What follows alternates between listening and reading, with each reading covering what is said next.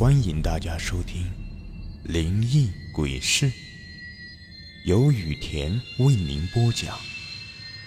最后提醒大家一句：小心身后。身后。今天这个故事的名字叫做《咒怨》。外卖员张磊接单后感到无比后悔，因为。这个地址是 X 医院停尸间左起第四格，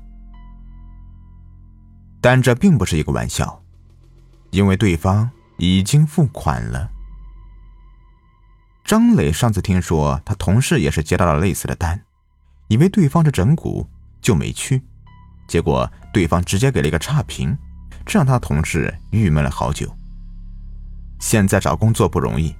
张磊咬了咬牙，心想：“去就去。”可是这一路上，张磊心脏突突直跳，总感觉要发生点什么，又自我安慰：“也许是停尸房的老头点了外卖呢，或许想要通过这样的方式给外卖员开个玩笑啊。”哼，不过这个玩笑一点都不好笑，待会儿见到他的时候，一定要好好说他。你的外卖到了。张磊站在一扇冰冷的铁门面前，前面就是停尸房了。他站在这里都能感受到停尸房那股深入骨髓的冰冷。有人吗？你的外卖到了。张磊在门外喊了一下，谁知并没有人回答。他掏出手机拨打对方的电话，奇怪的是，他竟然透过铁门隐隐约约的听到电话铃声。张磊轻轻的推开了铁门，竟然没有锁门。他越往里走，越感觉到阴凉，仿佛来到了大冰窖一样。一大股寒意从脚底升起，直到头顶。突然，他停下了脚步，看到黄褐色的大门上赫然写着“停尸房”三个血红的大字。而手机铃声正是从停尸房传出来的。这一刻，张磊感觉头皮发麻，恨不得脚底抹油，转身就走。可是，停尸房内的手机一直在响。他的好奇心冒了出来，不由得让他鬼使神差的推开了停尸房的大门。左起第四个。当张磊进入停尸房后。果然同他想象中的一样阴森，灯光是那种昏黄的光线，偶尔还会因为电力不足，咔嚓咔嚓闪动两下，好像鬼片里面的情节，鬼怪随时会冒出来一样。啊，就这里了。张磊找到了左起第四格，闭着眼睛拉开了停尸房的抽屉，只听咔啦一声，一股冰凉的白气冒了出来。可是，映入眼帘的并不是一具恐怖的尸体，而是那只正在响动的手机。张磊挂了电话，把外卖放在了停尸房的抽屉里，这才松了一口气。或许这就是对方给他开了一个玩笑呢。完成任务后，张磊只觉得全身轻松无比，伸展了一下子筋骨。再也不觉得这个停尸房有多诡异了。不过刚才可是把他给吓坏了呀。或许他这次经历，他都可以编成鬼故事了。张磊走出了停尸房，关好门，走出冰冷的铁门。不过他并没有马上离开。他早就听说这家医院最为诡异，有着百年多的历史。听说。这个医院是中外合资开的，所以医院的装修风格有些偏于欧式，甚至透着古怪。这所医院的天花板竟然是黑色的，给人一种压抑的感觉。在墙壁上还画着古怪的画图，张磊也看不懂是哪个作家的名画，只觉得这些画连同医院都透着某种诡异。不仅如此。他甚至听说这个医院的前身是精神病院，虽然医院做过不少改动，还是透着阴森感。夜晚医院人烟稀少，还透着些许恐怖。就在张磊准备离开的时候，他竟然听到奇怪的声音：“救救我！”有人在喊救命。张磊竖着耳朵，可这声音竟然消失了。他左顾右盼，身边并没有人，只有冰冷的空气。他并不认为是幻觉，刚才他清楚的听到有人在叫救命，还是一个女人的声音。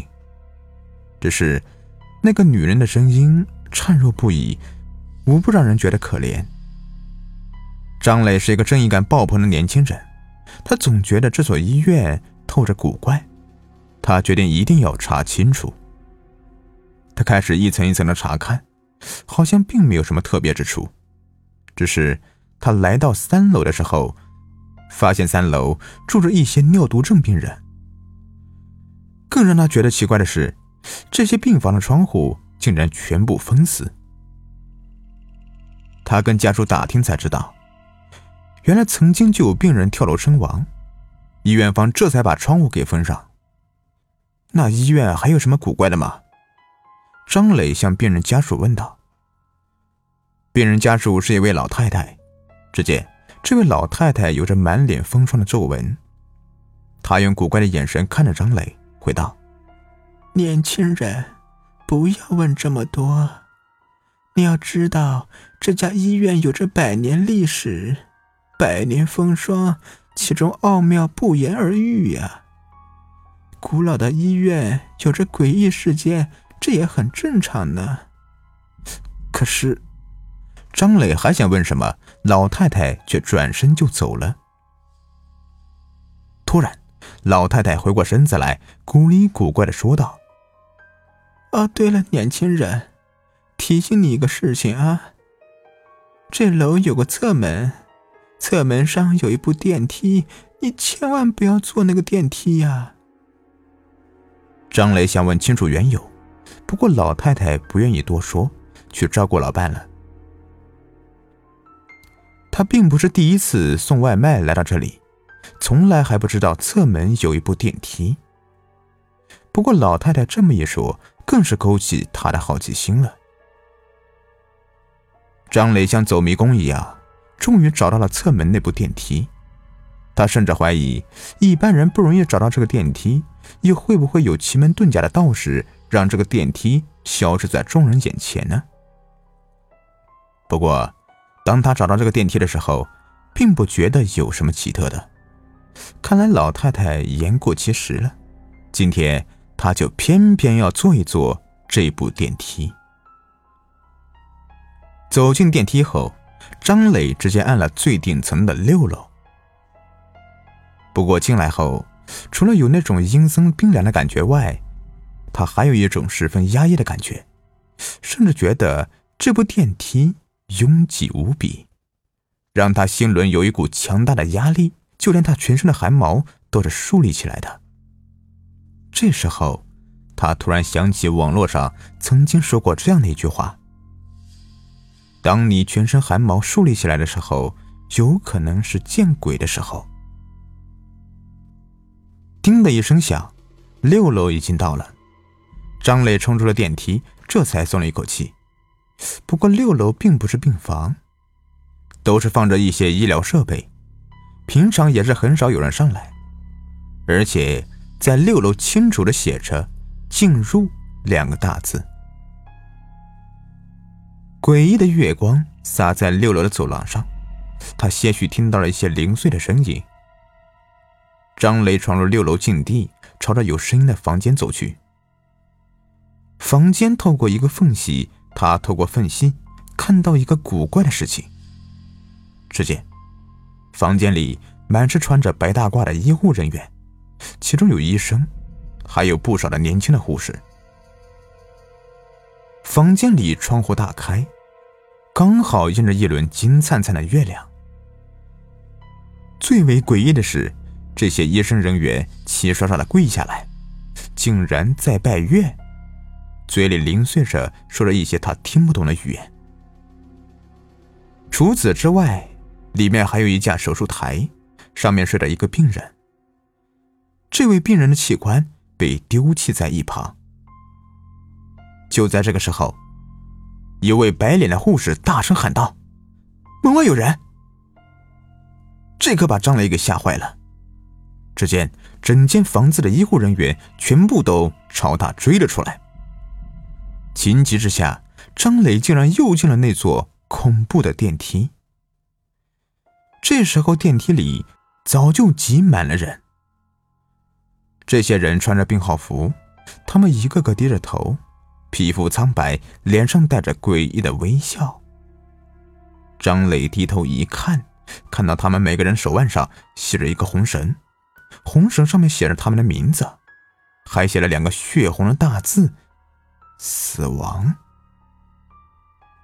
啊的一声，张磊一声尖叫后，他也不知道怎么的，竟然冲出了电梯，跑下了楼。张磊结束了这场诡异的医院之旅，因而大病一场。不过他病好之后，找这家医院的熟人问了一下，这才知道，原来这家百年医院可是隐藏着不少秘密。那天他坐的那部电梯，竟然是专门运死人电梯。也因为这部电梯经常发生灵异事件，吓坏不少人，所以。医院悄悄请来一位道士，这位道士正是用了奇门遁甲的隐秘之法，将这个电梯在人们眼前消失。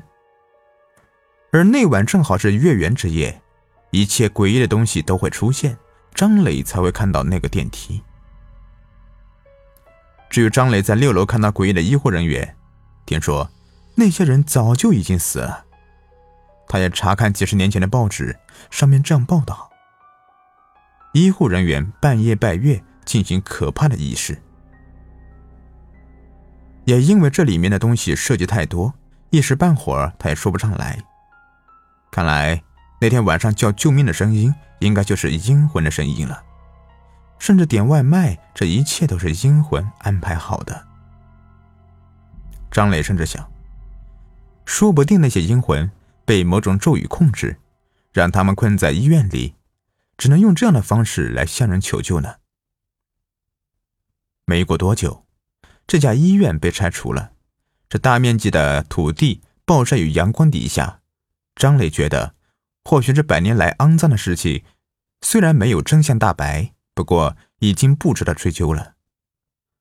而那些阴魂也因为医院拆迁，他们也得到了救赎吧。好了，这故事就说完了。